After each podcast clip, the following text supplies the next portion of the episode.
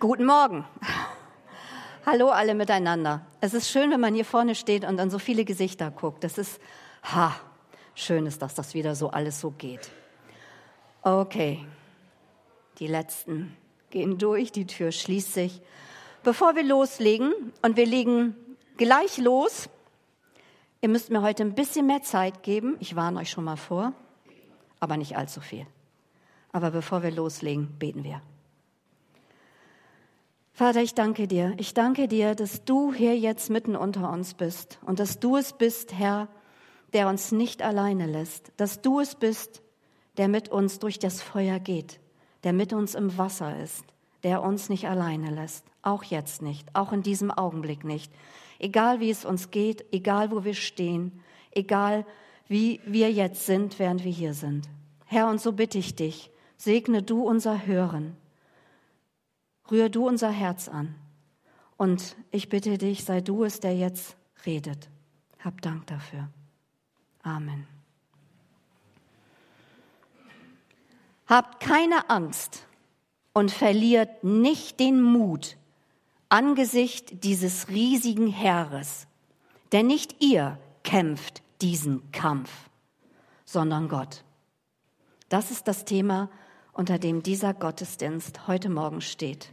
Und so spricht der Herr unser Gott zu einem König und zu seinem Volk, als sie alle zusammen im Vorhof im Haus des Herrn stehen und vor Angst und vor Sorge zittern, zu ihrem Gott beten, um Hilfe flehen, um Gnade flehen, weil sich ein ganz riesiges Heer aufgemacht hat, sie ihr Land, ihre Stadt, ihren König, das ganze Volk anzugreifen.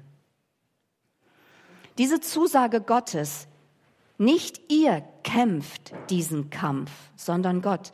Ist mir vor einiger Zeit gerade im Bereich des Gebets ganz besonders begegnet. Wenn man selbst so um Worte ringt, wenn man selbst so versucht, Gott, hör doch. Und dann auf einmal klar wird, nein, nicht wir machen das. Gott macht es. Und wir finden diese Aussage auch nicht nur hier in dem Text, um den es gleich gehen wird, sondern diese Zusage hat das Volk Gottes ganz konkret erfahren beim Auszug aus Ägypten. Es entspricht der Erfahrung des Volkes Israel, dass das, dass Gott für sie kämpft, tatsächlich so ist und nicht nur ein schönes Wort. Und als ich diese Aussage gelesen habe vor einiger Zeit, da habe ich mich gefragt, wo steht das? In welchem Zusammenhang steht das? Warum sagt Gott das und wem sagt er das? Und was, was kann das heute für uns bedeuten, wenn Gott zu uns spricht, ich kämpfe diesen Kampf für euch? Wo kann das heute in unsere Situation hineinsprechen, wenn wir in Angst und Schrecken sind, wenn vor uns ein Herr steht, das uns angreifen will, wenn wir nicht mehr wissen, wie wir uns verteidigen sollen oder wie wir noch gehen können und leben können. Also habe ich mich auf den Weg in diesen Text gemacht und heute möchte ich euch damit hineinnehmen. Wir gehen ganz weit rück in die Zeit, ganz weit, und finden uns im Alten Testament wieder in den Büchern der Chroniken, in die zweite Chronik. Und wer eine Bibel hat, kann schon mal sie rausnehmen. Zweite Chronik, wo sage ich gleich? Und ähm, wer nicht, hört gleich gut zu. Bevor wir uns da direkt reinbegeben, habe ich mich gefragt, was sind denn das für Bücher? Was, was, was erzählt die Chroniken? Wovon reden sie denn? Und ganz kurz und knapp möchte ich euch damit hineinnehmen, um zu erkennen, in was für einer Situation befinden wir uns gleich. Die Chronikbücher, die holen ganz weit geschichtlich aus. Die fangen an mit Adam und die beginnen letztendlich mit dem Ende der babylonischen Gefangenschaft. Alles sehr kurz und knapp, weil sie sich ganz stark konzentrieren. Im Mittelpunkt steht König David und König Salomo. Unter König David und König Salomo war das ganze Reich noch geeint. Dann kam König, ich muss immer wieder nach diesem Namen lesen, Rehabeam. Rehabeam. Unter ihm zerfiel das Reich. Die zehn Stämme fallen ab. Danach erzählt die Chroniken fast nur noch vom Reich Juda und von der Geschichte Judas. Und diese Geschichte Judas, die ist ein Auf und ein Ab zwischen Abfall von Gott und zwischen religiöser Erneuerung. Und so einer Zeit religiöser Erneuerung wenden wir uns jetzt zu. Einer Zeit unter einem guten König, einem der besseren Könige Judas, einem mit menschlichen Schwächen, einem, der versagt hat, der aber dennoch oder gerade deswegen mit Gott ging. Und jetzt kommt König Joschafat. Nach Rehabeam, unter dem das Reich zerfiel, kam König Abia. Nach ihm kam sein Sohn Asa. Und König Joschafat, von dem wir jetzt gleich hören werden, ist der Sohn von Asa. Und von König Joschafat wissen wir und lesen wir, dass er den Gott seines Vaters Asa suchte und in dessen Geboten lebte. Wir lesen auch, dass der Herr mit Joschafat war. Ebenso befestigte der Herr das Königtum in Joschafats Hand. Joschafat hatte Reichtum und Ehre en masse. Und auf den Wegen, die Joschafat mit seinem Gott ging, gewann sein Herz Mut. Den Satz finde ich gut, den müsst ihr nochmal hören. Auf den Wegen, die Joschafat mit Gott ging, gewann sein Herz Mut. Das ist gut, oder? Dieser König Joschafat, und sein Name bedeutet Gott richtet, gebot den Richtern im Land unter dem Volk gerecht zu richten. Er leitete eine neue religiöse Unterweisung des Volkes an. Er schickte Priester zu den Menschen, dass sie sie unterwiesen, dass sie sie lehrten, um Gott zu verstehen. Es war ein ziemlich guter König. Und er war nicht nur König, er war auch ein Mensch. Ein Mensch mit einer eklatanten Schwäche. Diese Schwäche zeigte sich darin, dass er Bündnisse einging, Bündnisse mit gottlosen Königen, einzig und allein aus kriegstaktischen, mit nur in Menschenköpfen geplanten Entscheidungen, ohne Gott. Das hat ihn sehr, sehr viel gekostet. Fast sein Leben, fast hat es seinen Gott gekostet. Aber aus diesen kriegstaktischen Gründen gab es eine Schlacht und in dieser Schlacht hat er nach seinem Gott geschrien und Gott hat ihn gerettet und Gott hat ihm verziehen, weil er das Gute in Joschafat sah. Da ist nun dieser König. Und jetzt kommen wir zu dem Abschnitt, um den es uns heute Morgen geht. Es ist ein langer Text, verzeiht es mir, aber es liest sich richtig spannend. Also, Wer eine Bibel hat, schlägt sie auf. Zweite Chronik, Kapitel 20, die Verse 1 bis 22. Wer keine hat, muss jetzt gut zuhören. Ich habe keinen Text da oben, sperrt eure Ohren auf. Da ist jetzt dieser König, er ist zurück in seiner Stadt. Und danach zogen die Moabiter, die Ammoniter und einige der Meoniter gegen Joschafat in den Krieg. Boten kamen und meldeten Joschafat, ein riesiges Heer aus Edom vom anderen Ufer des Meeres marschiert auf dich zu. Sie sind bereits in Hatzezon Tamar, ein anderer Name für Engedi. Joschafat fürchtete sich und betete zum Herrn. Er ließ in ganz Juda ein Fasten anordnen. Aus allen Städten im Land strömten die Menschen zusammen, um den Herrn zu suchen, auch aus allen Städten Judas. Im neuen Vorhof, im Haus des Herrn, trat Joschafat vor das Volk von Juda und Jerusalem. Er betete, Herr, Gott unserer Vorfahren, du bist der Gott, der im Himmel wohnt. Du bist Herr über alle Reiche auf Erden. Du bist groß und du bist mächtig. Keiner kann dir standhalten. Und unser Gott Hast du nicht die Einwohner dieses Landes vor deinem Volk der Israeliten vertrieben? Und hast du dieses Land nicht für immer den Nachkommen deines Freundes Abraham geschenkt? Dein Volk hat sich hier niedergelassen und dir diesen Tempel gebaut, damit dein Name darin geehrt wird. Die Menschen sagten, immer, wenn uns ein Unglück droht, wie Krieg oder Strafgericht, Krankheit oder Hungersnot, dann dürfen wir in deine Gegenwart vor dieses Haus treten, wo dein Name verehrt wird. Wir dürfen dich um Rettung anflehen und du wirst uns hören und uns helfen. Die meint's ernst, oder? Nun sieh, was die Heere aus Ammon, Moab und vom Gebirge Seir tun. Sieh, du hast unseren Vorfahren verboten, in diese Länder einzudringen, als sie Ägypten verließen.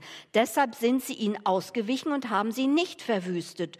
Nun sieh, wie sie es uns vergelten. Denn sie sind gekommen, um uns aus unserem Land, das du uns als Erbe gegeben hast, zu vertreiben. Unser Gott, willst du sie nicht dafür bestrafen? Wir können nichts gegen dieses riesige Heer ausrichten, das uns angreifen will. Wir wissen nicht, was wir tun sollen. Aber unsere Augen sind ganz auf dich gerichtet. Das ganze Volk von Juda mit allen Männern, Frauen und Kindern stand vor dem Herrn. Was für ein Bild. Da kam mitten in der Versammlung der Geist des Herrn auf Jahaziel. Er war ein Sohn Secharias und ein Enkel von Benaja, dessen Vater Jehiel und dessen Großvater Matanja gewesen war, ein Levit und Nachkomme Asafs. Jahaziel rief, hört, König Joschafat und auch ihr Leute von Juda und ihr Einwohner Jerusalems, so spricht der Herr zu euch. Habt keine Angst und verliert nicht den Mut angesichts dieses riesigen Heeres, denn nicht ihr kämpft diesen Kampf, sondern Gott. Morgen, morgen sollt ihr ihn entgegenziehen. Sie kommen über die Anhöhe von Cis herauf und am Ende des Tales vor der Wüste von Jeruel werdet ihr auf sie treffen. Doch ihr werdet diese Schlacht nicht kämpfen müssen. Geht in Stellung, dann verhaltet euch still und seht, wie der Herr siegt. Er ist mit euch, Einwohner Judas und Jerusalems. Habt keine Angst und lasst den Mut nicht sinken. Zieht ihn morgen entgegen, denn der Herr ist bei euch. König Joschafat verbeugte sich tief und alle Menschen aus dem Gebiet von Juda und Jerusalem taten es ihm nach und beteten den Herrn an. Dann erhoben sich die Leviten von den Nachkommen von Keat und Korach und begannen den Herrn, den Gott Israels, mit sehr lauter Stimme zu loben. Ihr habt es gleich geschafft. Früh am nächsten Morgen machten sie sich auf und zogen hinaus in die Wüste von Tekoa. Auf dem Weg sagte Joschafat zu ihnen, hört mir zu, Männer aus Juda und Jerusalem, Glaubt an den Herrn euren Gott, dann werdet ihr siegen. Glaubt seinen Propheten und es wird euch gelingen. Nachdem er sich mit seinem Volk beraten hat, ernannte der König, und jetzt wird spannend, Sänger, die in heiligen Schmuck dem Herrn vorangehen und dem Herrn singen und seine Herrlichkeit preisen sollten. Sie sangen Dank dem Herrn, denn seine Gnade bleibt ewig gestehen. Und in dem Augenblick, in dem sie anfing zu singen und Gott zu loben, ließ der Herr die Heere von Ammon, Moab und aus dem Gebirge Seir, die Juda angriffen, in einen Hinterhalt laufen und sie wurden geschlagen. Dann ging es weiter und das werde ich euch jetzt ein bisschen erzählen. Diese feindlichen Heere griffen sich gegenseitig an und kämpften gegeneinander. Als die Männer des Königs dann auf eine Anhöhe kamen und auf dieses Schlachtfeld sahen, gab es kein gegnerisches Heer mehr. Keiner war mehr am Leben. Es gab keinen Kampf mehr. Sie sammelten dann eine große Menge an Kleidung, Schmuck, Kriegsbeute ein und vier Tage später sammelten sie sich in einem Tal, das Lobetal heißt. Das heißt so, weil dann an diesem Tag genau das dort getan wurde, nämlich Gott gelobt und gedankt. Danach kehrte das ganze Heer nach Jerusalem in zurück und in der Bibel steht, dass sie sehr glücklich waren. Mit Musik zogen sie ein in Jerusalem und die Könige der umliegenden Länder haben davon gehört. Und denen wurde so Angst und Bange, dass sie nie wieder diesen König Joschafat Angriffen. Es steht in der Bibel, dass nun Frieden herrschte in Joschafats Reich und dass sein Gott ihm ringsherum Ruhe schenkte. So, jetzt mal durchatmen. Da ist dieser König, der es wirklich ernst meint mit Gott, der wirklich Gutes tut, der das Richtige tut, der nach Gott fragt, der seine Wege sucht und diese Wege gehen will, der versucht zu verstehen, der Gutes für sich und sein Volk will, für sein Land will, der sich Heil wünscht für sein Land und Heil für die Menschen, die ihm untertan sind, die zu ihm gehören. Kennen wir das? Ist es nicht das, was wir auch wollen? Für uns? Für Menschen, die wir kennen? Für Menschen, die uns am Herzen liegen? Für Menschen, mit denen wir leben? Für unsere Familien? Für unsere Freundschaften? Für unsere Gemeinschaften? Für unsere Gemeinde? Suchen wir nicht auch Gott? Suchen wir nicht das Beste für die Menschen um uns? Für unsere Familien, unsere Gemeinschaften und Gemeinden suchen wir nicht das Beste? Sehen wir uns nicht danach, dass Gott in unserer Mitte ist und versuchen wir nicht alles dafür zu tun, dass dem so ist? Dass Gott regiert in unserer Mitte? Ich glaube, das kennen wir, oder? Und Joschafat, der geht diesen guten Weg und er gelingt ihm. Er sucht Gott. Und dann, dann scheitert er. Scheitert an sich selbst. Fragt am Ende dann doch nicht nach Gott, sondern nach diesem menschlichen, nach diesem taktischen, angeblich so klugen Weg. Und Gott ist gnädig. Gott ist dennoch gnädig. Sieht ihn, wie wir schon hörten, und bleibt dennoch bei ihm dran, obwohl Gott furchtbar zornig auf ihn ist. Aber er sieht dieses, diesen guten Willen in Joschafat. Und deswegen sagt er, ich will ihn nicht, nicht verstoßen. Und dann kommt dieser Angriff auf Joschafats Land, auf seine Stadt, auf sein Volk. Ein riesiges Heer marschiert auf Juda, auf Jerusalem zu. Was wird er diesmal tun? Wir wissen nicht, was für Gedanken durch seinen Kopf ging. Erinnert er sich an diesen Fehler, den er beging? an dieses ganz und gar menschliche Versagen? Bestimmt. Wir Menschen sind uns sehr wohl unserer Schwächen und unseres Versagens bewusst, oder? Wir sind nur manchmal ein bisschen schwerfällig da drin, aus ihnen zu lernen und neue Wege zu gehen. Aber Gottes Gnade ist jeden Morgen neu. Jesus sei Dank dafür.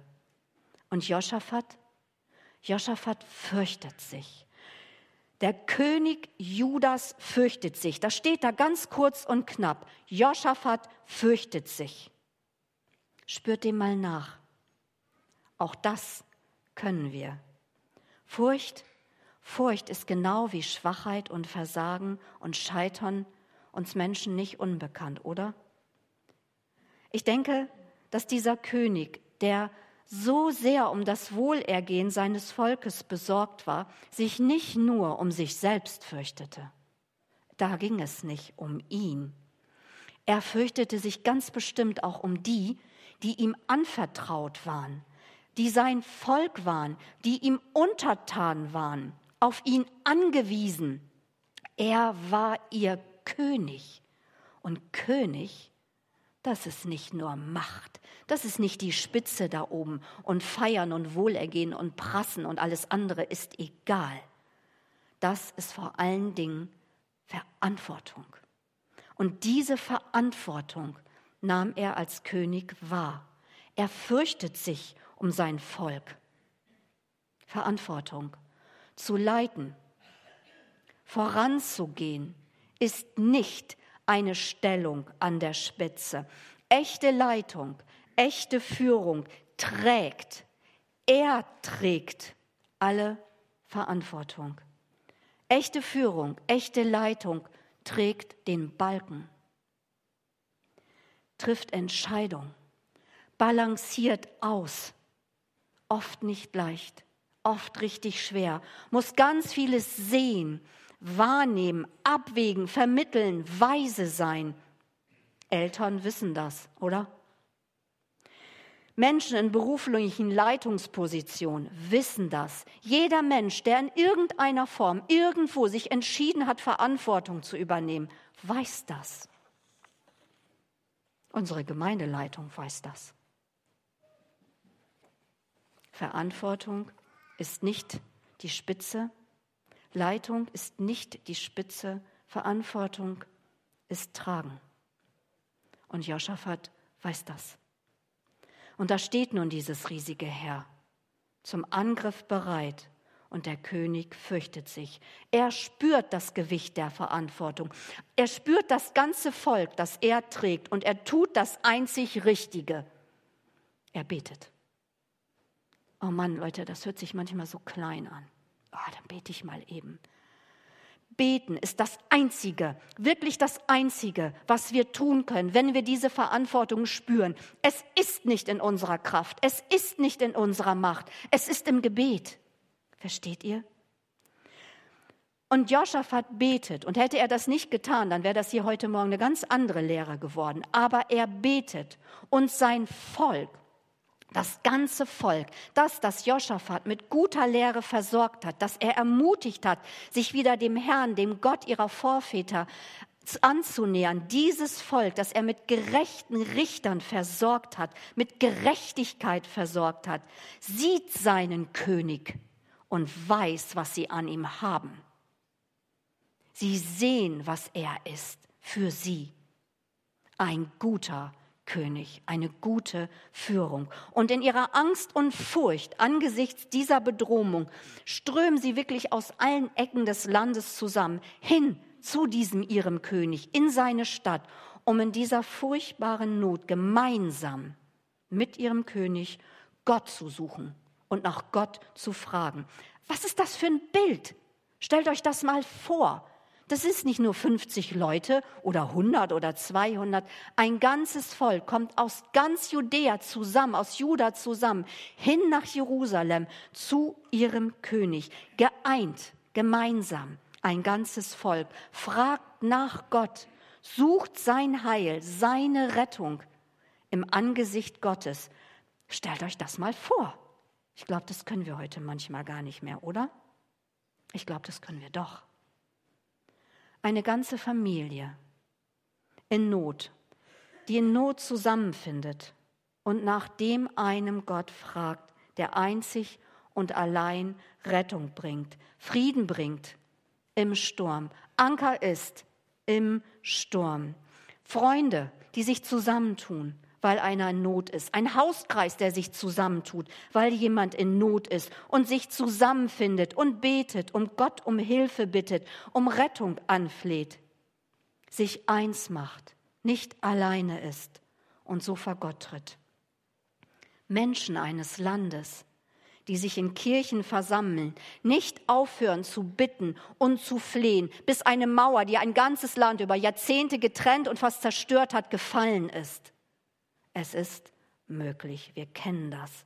Eine Gemeinde, alle versammeln sich, meint es ernst im Angesicht einer Welt, die zerbricht, deren Fundamente knarren und knarzen und wackeln und schauen nicht auf Schwäche oder Versagen oder Befindlichkeiten oder Empfindlichkeiten oder Unterschiedlichkeiten oder Meinungen, sondern sie macht sich eins und tritt vor das Angesicht Gottes und bittet und fleht und lässt sich ausrüsten, lässt sich zurüsten, lässt sich eins machen, verändern, erneuern, heilen, um dann in aller Schwachheit Gottes Wege wirklich zu gehen und nicht nur Gottes Name darüber tünchen und im Grunde bei mir selbst bleiben, sondern wirklich, wirklich Gottes Wege zu gehen, in ihrem ganz persönlichen Leben aber auch in ihrer Gemeinschaft und dann hin, gestärkt, ermutigt und nicht allein zu allem hin, was ihnen begegnen wird, in ihrem persönlichen Leben, aber auch in ihrer Gemeinschaft, in ihrer Gemeinde. So wie Joschafat vor Gott tritt mit seinem Volk und Gott sagt, wer Gott für ihn und für das Volk ist. Was sagt er denn da? Du bist der Gott unserer Vorfahren. Du bist der Gott, der im Himmel wohnt. Du bist der Herr über alle Reiche auf Erden. Du bist groß und mächtig und keiner kann dir standhalten. Das ist Gott für Joschafat. Was ist Gott für uns? Was ist Gott für uns? Wer ist Gott, wenn du mit ihm sprichst in deiner Not? Wer ist er? Was ist er uns in unserem Leben geworden? Ist er der Gott, der dich eigentlich gar nicht sieht, der dich straft oder der dir das Leid bringt, der dich anklagt, der dich nicht hört, nicht wahrnimmt, der dich nicht beachtet? Was ist Gott dir in deinem Leben geworden? Ist er der alte Mann mit dem grauen Bart, der oben in den Wolken lächelt und uns ansonsten sagt, macht mal? Wer ist Gott uns geworden hier drin? Was ist Gott uns geworden? Welche Lüge hat Raum genommen in unserem Leben, wenn wir an unseren Gott denken? Der ewig treue Gott, der Herr über alle Reiche, über Himmel und Erde, der große, mächtige Schöpfer des Himmels, der Erde und deiner selbst. Wer ist er für dich, wenn du ihn ansprichst in deiner Not? Er ist der Anfänger, der Vollender deines Lebens und deines Glaubens. Wer ist dieser Gott für dich? Darüber müssen wir, glaube ich, ganz viel nachdenken und uns doch noch mal ganz bewusst werden, wen bete ich an? Wen frage ich, wenn ich nicht mehr weiter weiß? Dieses ganze Volk um Joschafat bittet mit Joschafat gemeinsam zu Gott. Und sie benennen ihn, wie er wirklich ist, Sie erinnern sich, wie er ist und was er tut. Sie erinnern sich an seine Zusagen und seine Weise mit ihnen. Und ehrlich und unmittelbar sagen sie ihm das alles und lassen nichts aus. Sie beten und sagen, dass sie nicht mehr wissen, was sie tun sollen, dass sie Angst haben, dass sie solche Angst haben, aber dass ihre Augen ganz auf Gott gerichtet sind. Nicht mit einem Auge auf die Angst und mit dem anderen Auge um die Umstände und irgendwie noch so ein bisschen so. Ihre Augen sind ganz, ganz auf Gott gerichtet. Und Gott hört ihnen zu. Gott hört sie ebenso ganz. Und dann antwortet er ihnen. Direkt, sofort, ganz klar und unmittelbar.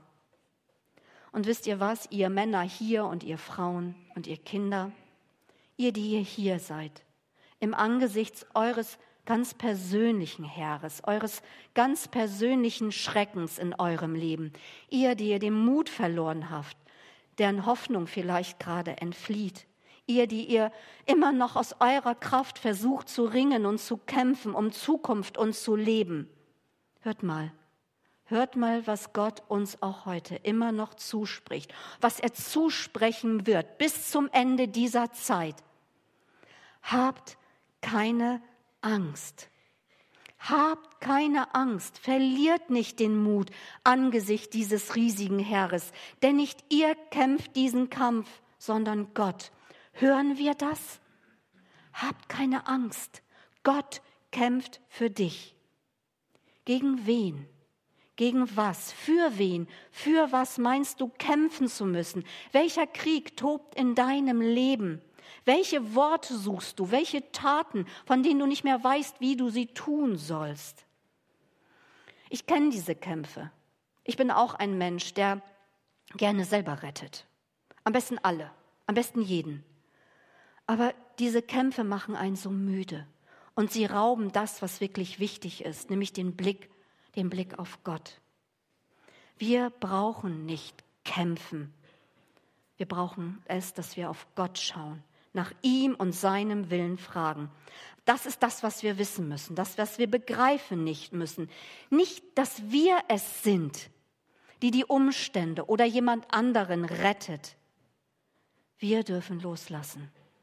Gott ist es, der das tut. Gott spricht in seinem Wort von einem Kampf, den wir tatsächlich kämpfen dürfen. Und das ist der gute Kampf des Glaubens. Das ist der gute Kampf des Kampf des Glaubens. Und wir sollen auch eine Rüstung anziehen.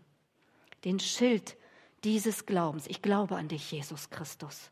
Das ist unser Schild. Ich glaube an dich. Das ist unser Schild. Den Helm des Heils. Ich glaube an dich, dass du das Heil für mich erworben hast, dass alle meine Sünden dadurch ins äußerste Meer geworfen sind, dass du am Kreuz gestorben bist. Das ist der Helm unseres Heils. Das Schwert, welches das Wort, das Wort Gottes ist, umhüllt von Wahrheit, Gerechtigkeit und Frieden. Das ist unsere Rüstung. Glauben, Glauben und das Heilen annehmen, tief in unserem Herzen. Ja, Jesus Christus, ich glaube, dass du bist. Sein Wort lesen und Gott dadurch zu uns reden lassen. Das ist es. Das ist das, was wir tun sollen. Wahrheit reden. Wahrheit reden und leben.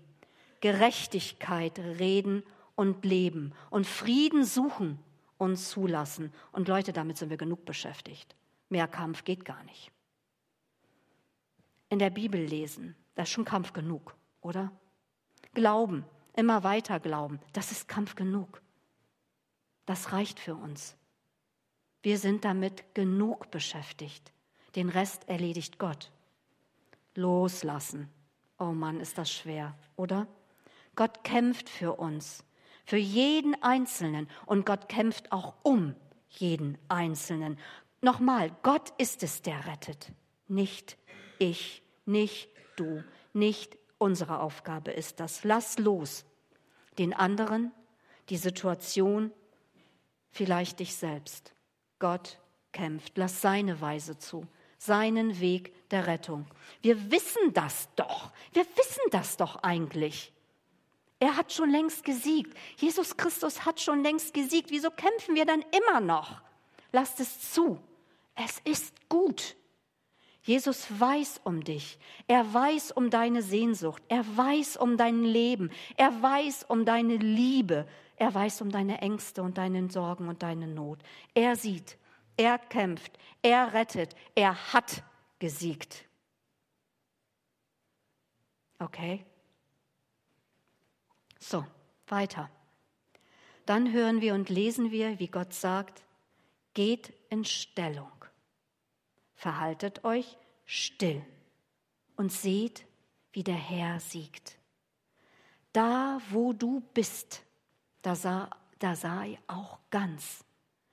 Bleib nicht im Stillsein, bedeutet nicht im Stillstand zu sein, den Kopf in den Sand stecken. Nimm den Platz ein, in dem du stehst. Das haben wir dieses Jahr schon mal gehört. Bei dem Gott, der mich sieht und der Magd Hagai, dass er sagt, geh zurück. Geh zurück, nimm den Platz ein, an dem du bist, nimm ihn ein und da sei ganz, da sei ganz du selbst, da lebe, da atme, da schau auf Gott und da erlebe ihn. Erlebe, was möglich ist, wenn du loslässt und Gott lässt, frag nach seinem Willen und dann vertrau auf Gott. Damit sind wir auch genug beschäftigt. So wie Joschafat und das ganze Volk Gott vertraute und genau das tat, was er sagte und nicht das, was sie dachten. Und so zogen sie dann diesem Feind der Bedrohung entgegen, in dem ganz tiefen Wissen, dass Gott absolut bei ihnen ist. Greif das mal. Gott ist bei dir. Heute Morgen, nicht nur hier in diesem Gebäude, auch wenn du nachher nach Hause gehst, egal wo du bist. Gott ist bei dir. Immer. Du bist nicht allein in der Bedrohung, in der Sorge, in deiner Sehnsucht. Du hast Menschen um dich und du hast Gott immer, immer bei dir. Die Frage ist nur, willst du das? Will ich das? Will ich das, dass Gott immer bei mir ist? Will ich mir dessen bewusst sein? Oder möchte ich lieber meine eigenen Dinge tun, meine eigenen Wege gehen? Was will ich? Dieses ganze Volk und Joschafat machte sich auf den Weg. Und Joschafat, der berät sich mit dem ganzen Volk. Das schaffe ich mir nicht in meinem Kopf vorzustellen, wie er das logistisch gemacht hat. Aber er hat es gemacht. Er berät sich mit seinem ganzen Volk. Und das, liebe Leute, ist keine kriegstaktische, eigenwillige, menschengemachte Taktik mehr. Das ist genau das Gegenteil. Jeder zählt. Gemeinsam schauen sie auf Gott und gemeinsam entscheiden sie. Und jetzt kommt das. Die entscheiden, indem sie auf Gott schauen, dass sie keine schwer bewaffnete Vorhut losschickt, sondern die Tempelmusiker, Friedhelm, sie schicken ihn los in Festkleidung. Los geht's, die Musiker. Stellt euch das mal vor. Was für ein Mut. Haben wir nicht immer schon gewusst, wie viel Kraft in der Musik steckt? Wie tief Gott uns durch sie berührt? Welch ein Mut. Die Tempelmusiker gehen los. Und sie priesen und sie danken Gott. Das, was wir hier jeden Morgen tun, das, was Friedhelm und seine Musiker gerade schon getan haben. Sie priesen und sie danken Gott. Im Loben, im Danken, im Preisen unseres Gottes, im Ausrufen seiner Herrlichkeit. Liebe Leute, da drin liegt der Sieg. Das, was wir hier gleich tun werden, sei euch bewusst, da drin liegt der Sieg. Fels, auf dem ich traue, Anker im Sturm. Ich weiß, dass mein Erlöser lebt. Da ist noch einer mit im Feuer. Lasst uns das Leben leben, wirklich leben und erfassen und greifen, auch wenn es uns manchmal nicht gefällt. Gott ist größer größer als alles, wirklich alles, was sich in unser Leben zwängen und bohren und ausbreiten will. Gott hat die Souveränität und er hat die Kontrolle. Und das daran glaube ich. Er hat die Kontrolle. Und nun kommt der letzte Abschnitt. Während die Musiker loben und sangen und Gott danken und priesen, geschah das, was in der Bibel als Hinterhalt beschrieben wird. Und das Ergebnis ist, dass dieses feindliche Heer sich aufrieb, bis es kein feindliches Heer mehr gab. Im Loben, im Preisen und Singen und Danken verschwindet das feindliche Heer, verschwindet die Not. Und als diese singende Vorhut am Schlachtfeld ankam, da gab es keine Schlacht mehr zu kämpfen. Es gibt keine Schlacht mehr zu schlagen, wenn wir das tun, was wirklich nötig ist. Dann gibt es keinen Kampf mehr zu kämpfen. Gott kämpft für uns. Gott hat für dieses Volk gekämpft. Im Loben, Preisen und Danken gibt es keine Schlacht mehr zu schlagen. Damit ist alles getan, was getan werden muss. Gottes Wort ist wahr, absolut.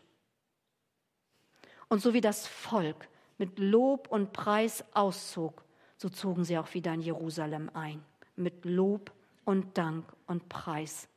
Und das stellt euch mal vor. Und dann, dann zog Frieden ein in Joschafats Reich und Ruhe ringsum für das ganze Reich, für Joschafat und das ganze Volk. Frieden und ringsum Ruhe. Gott will, dass wir in seinen Frieden, in seine Ruhe hineinkommen. Aber solange wir uns im Kreis drehen und wild unsere selbstgemachten Schwerter schwingen, wird uns das nicht gelingen. Ich weiß nicht, wie es bei dir ist, aber bei mir dauert es immer eine Weile, bis ich begriffen habe, wirklich tief in mir begriffen habe, was Gott da nun von mir will und was ich tun darf und was ich sein lassen darf. Das dauert immer eine Weile. Aber das ist gut so, weil wir alle in Prozessen leben. Das Heil und das Gute passiert nicht durch Fingerschnippen und tada, ist alles da. Es ist nicht einfach und es ist leicht in unserem Leben. Und diese Welt wird nie, nie einfach und leicht sein. Und wisst ihr was? Menschen, Menschen können scheußlich sein. Oder? Danke. Aber eins müssen wir begreifen, wenn Menschen auch scheußlich sein können, wir müssen nicht denken, dass Gott auch scheußlich ist. Wir müssen nicht glauben, dass wir die Erfahrung, die wir mit Menschen machen, dass wir die auch auf Gott anwenden dürfen. Gott ist nicht scheußlich. Er starb für uns. Er rettete uns und er siegte für uns. Und Leute, irgendwo hier drin wissen wir das. Lasst es uns hervorholen, jeden Tag. Wieso legen wir nicht unsere selbstgemachten, unsere unhaltbaren und schmerzbringenden Schwerter endlich beiseite? Warum legen wir sie nicht endlich aus der Hand? Gott meint es gut mit uns. Warum legen wir diese Schwerter nicht fort und beugen unsere Häupter und beugen unser Knie, so wie Joschafat das tat und sein Volk vor diesen Gott und sagen ihm, wir wissen um unsere Fehler. Wir wissen, was wir falsch gemacht haben. Aber wir wollen es sein lassen. Wir wollen es wirklich versuchen. Und wir wollen einzig und allein auf dich schauen. Wir wollen dein Angesicht suchen. Ich glaube, dafür ist es höchste Zeit. Lasst uns ihm doch sagen, in wie viel Not und Angst wir wirklich sind und nicht mehr übertünchen und ihn fragen, was sollen wir tun und dann auch hören, nicht, was soll ich tun? Und dann gehe ich weiter und tue erstmal das, was ich meine. Lasst uns stillhalten. Ich glaube, dass das unglaublich wichtig ist, das Stillwerden, Stillhalten und Hinhören. Gott hat uns was zu sagen. Und dann stillhalten, stillhalten, stillhalten. Vielleicht für eine Weile, vielleicht länger, als wir eigentlich wollen. Länger, als wir es gerne hätten. Stillhalten im Herzen, im Gedanken, und vielleicht auch mal die Hände stillhalten und hören, zuhören. Kein Ring, kein Kämpfen. Ruhe. Versteht ihr, was ich meine? Frieden einziehen lassen. Atmen. In der Gegenwart Gottes atmen. Und dann ganz deutlich hören. Das, was ihr bestimmt schon sehr oft gehört habt. Hört es noch einmal Gott ist ein Gott, der dich sieht. Was heißt denn das? Jemanden sehen. Wenn ich jemanden wirklich sehe, wenn ich jemanden wirklich erkenne, weißt du, was dann passiert? Dann liebe ich ihn. Dann liebe ich ihn. Ich glaube, dass Gottes Augen gerade jetzt auf jeden einzelnen von euch ruhen und dass aus seinem Augen und aus seinem Herzen echte, wahre Liebe zu dir spricht. Das glaube ich. Ich glaube das ganz fest. Es ist gut. Lass los. Sei ganz bei dir. Sei ganz bei deinem Gott. Und dann hör jetzt und hör es, was er jetzt zu dir sagt fürchte dich nicht und sei nicht niedergeschlagen. Fürchte dich nicht und sei nicht niedergeschlagen, denn der Kampf ist nicht deine Sache, sondern meine. Das spricht Gott jetzt zu dir. Hörst du es? Amen.